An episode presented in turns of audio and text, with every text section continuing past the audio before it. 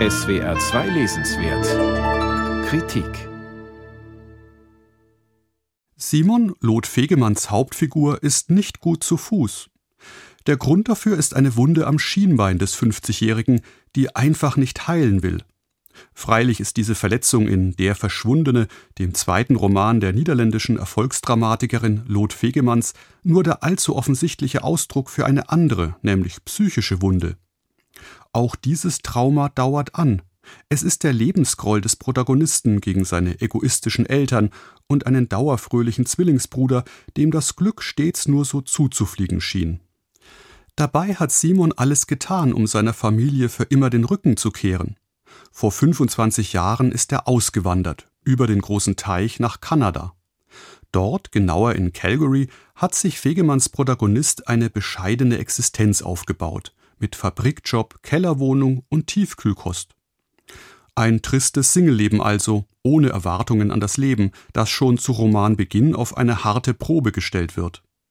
Denn Simon hat sich von seiner Schwester in Holland überreden lassen, seinen Neffen Dan bei sich aufzunehmen.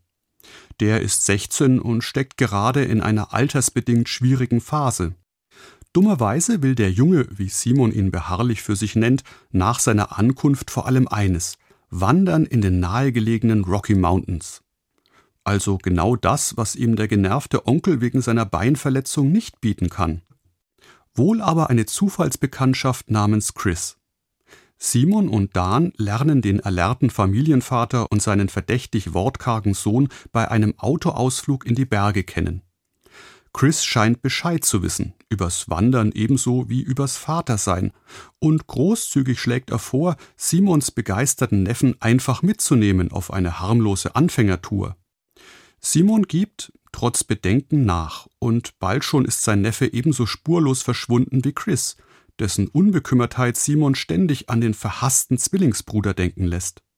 Vielleicht hat er deshalb vergessen, sich rechtzeitig Chris Handynummer geben zu lassen, ein Versehen, das andernfalls recht unglaubwürdig wirken würde. Bis zu diesem Wendepunkt wird Lot Fegemanns Roman vor allem von einem Gegensatz dominiert.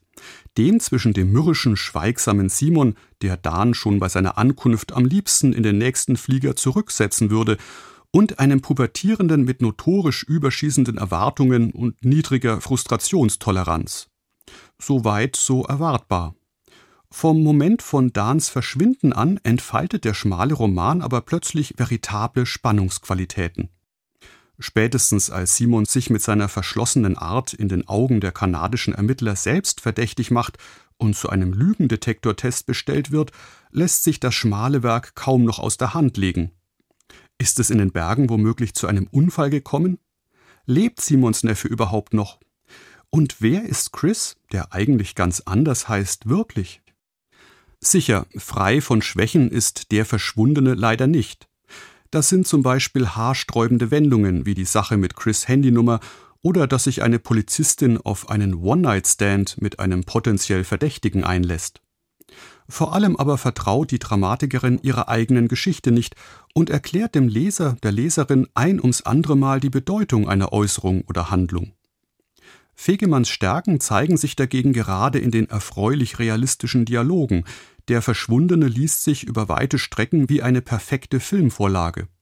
Allerdings eher für eine subtile Charakterstudie als für einen Thriller denn die aus einschlägigen Genrewerken getriggerten Erwartungen lässt die Niederländerin am Ende gekonnt ins Leere laufen. Stattdessen beschäftigt sich Wegemanns in ihrem Roman, ähnlich wie in ihren Stücken, mit zeitlosen Themen wie der Kommunikationsunfähigkeit zwischen den Generationen, der Schwierigkeit seiner Herkunft zu entkommen oder der Frage, ob sich transgenerationale Familienmuster doch eines Tages überwinden lassen. Lot Fegemanns Der Verschwundene Roman aus dem Niederländischen von Andrea Klütmann Wallstein Verlag 266 Seiten 22 Euro